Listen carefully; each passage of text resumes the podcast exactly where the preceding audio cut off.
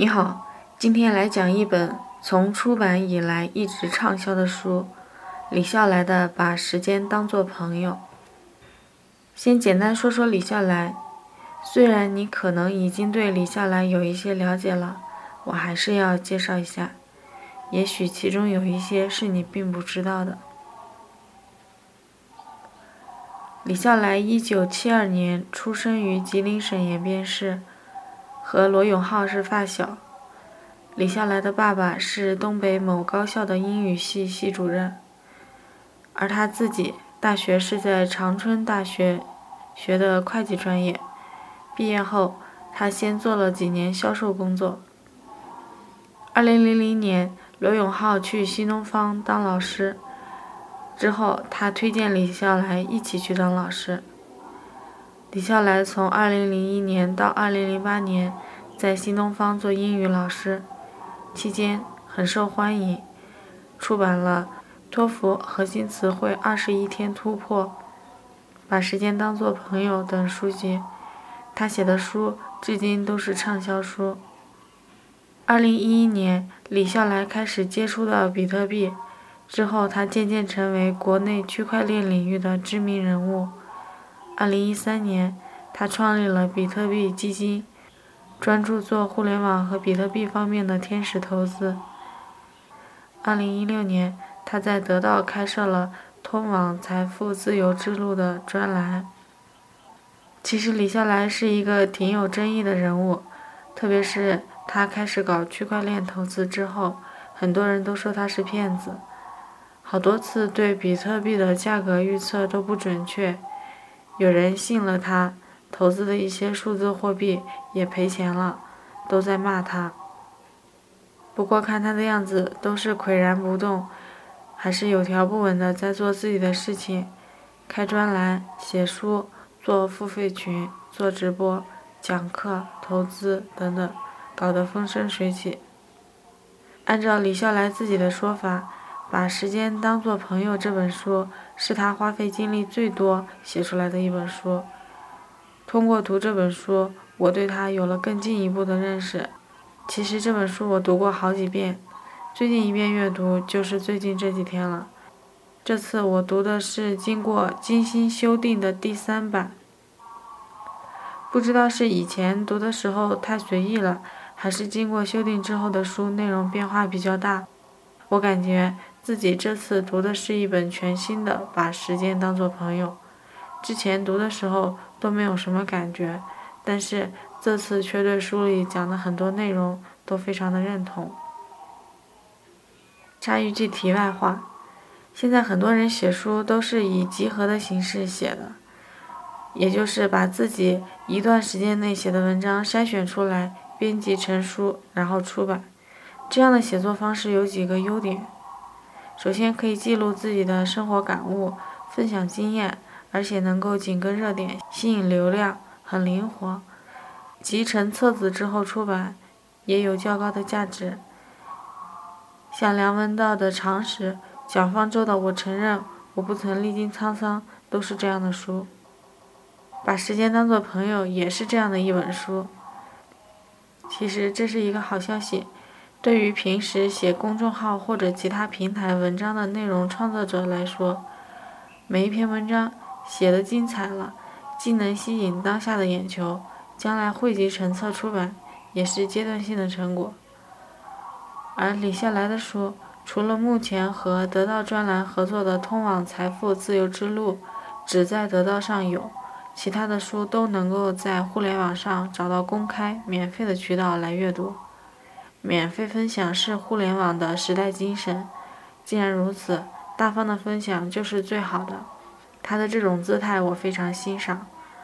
当然，这并不是说不尊重版权。虽然有很多东西是免费的，我们还是要尊重作者的版权。对于《把时间当作朋友》这本书，李笑来的定位是：这不是一本时间管理的书。不是成功学的书，不是心灵鸡汤式的书，不是讲大道理的书，也不是一本随便翻翻就可以的书。那现在我们就反其道而行之，从他给出的线索来讲这本书。首先，作为一本时间管理的书，把时间当作朋友提出的观点是：人对时间的流逝无能为力，要管理的不是时间，而是自己。至于管理自己，用什么方法呢？具体的方法受到了前苏联科学家刘比耶夫的影响。刘比耶夫对时间有一种特殊的感知能力，即使不代表他也能知道过了多长时间。他从二十六岁起一直坚持运用自创的时间统计法来计划实验自己的一生，直到八十二岁终老。得益于时间统计法，他生前发表了七十来部学术著作，其中有分散分析、生物分类学、昆虫学方面的经典著作。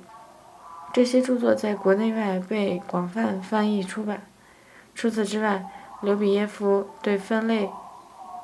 科学史、农业、遗传学、植物保护、哲学、文学、昆虫学、动物学、进化论、无神论等都有较为深入的研究。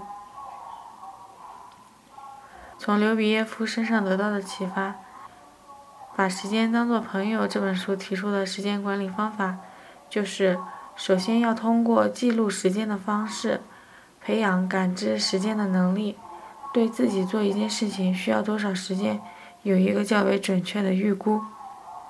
认识到自己的时间和注意力其实是有限的，因此更需要去取舍，只做最重要的事情。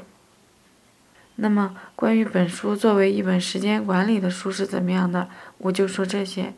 其他的方面我也简单的说一下。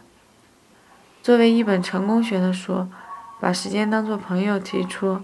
人应该把握当下，不要给自己找借口，应该不断坚持，不断积累，有耐心，还要学会倾听，学会交流。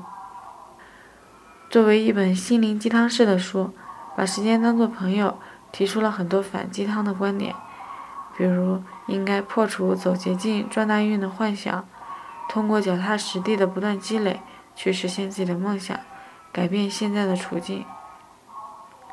作为一本讲大道理的书，把时间当作朋友，提出人应该学会独立思考，三思而后行。作为一本可以随手翻翻的书，把时间当做朋友，真的是可以随便翻翻。其实哪本书又不能随便翻翻呢？其实整本书说的都是直白的大实话，其中提到的观点都挺老生常谈的。但是当有人用犀利的语言把它讲出来的时候，对人就很有冲击力。观点是抽象的，但每个人的生活都是实实在在的。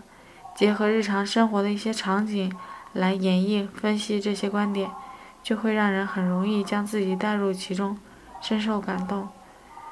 李笑来对《把时间当作朋友》这本书的定位，也是他对读者的一种期望。希望读者可以不要只是读一读就把书放在一边，而是要真的去实践书里提到的内容，这样才真的对人有用。在书里给我印象最深刻的是李笑来反复提到的一种工具，就是简单的纸和笔。梳理时间、做记录用简单的纸笔就好；梳理思路、列清单也是用纸笔就可以；背单词不断重复、重复又重复，用纸笔就好。做总结、做分析、做比较，还是用纸笔就好。其实做笔记是最简单、最有效的做事方式，不需要搞那么多花里胡哨的东西。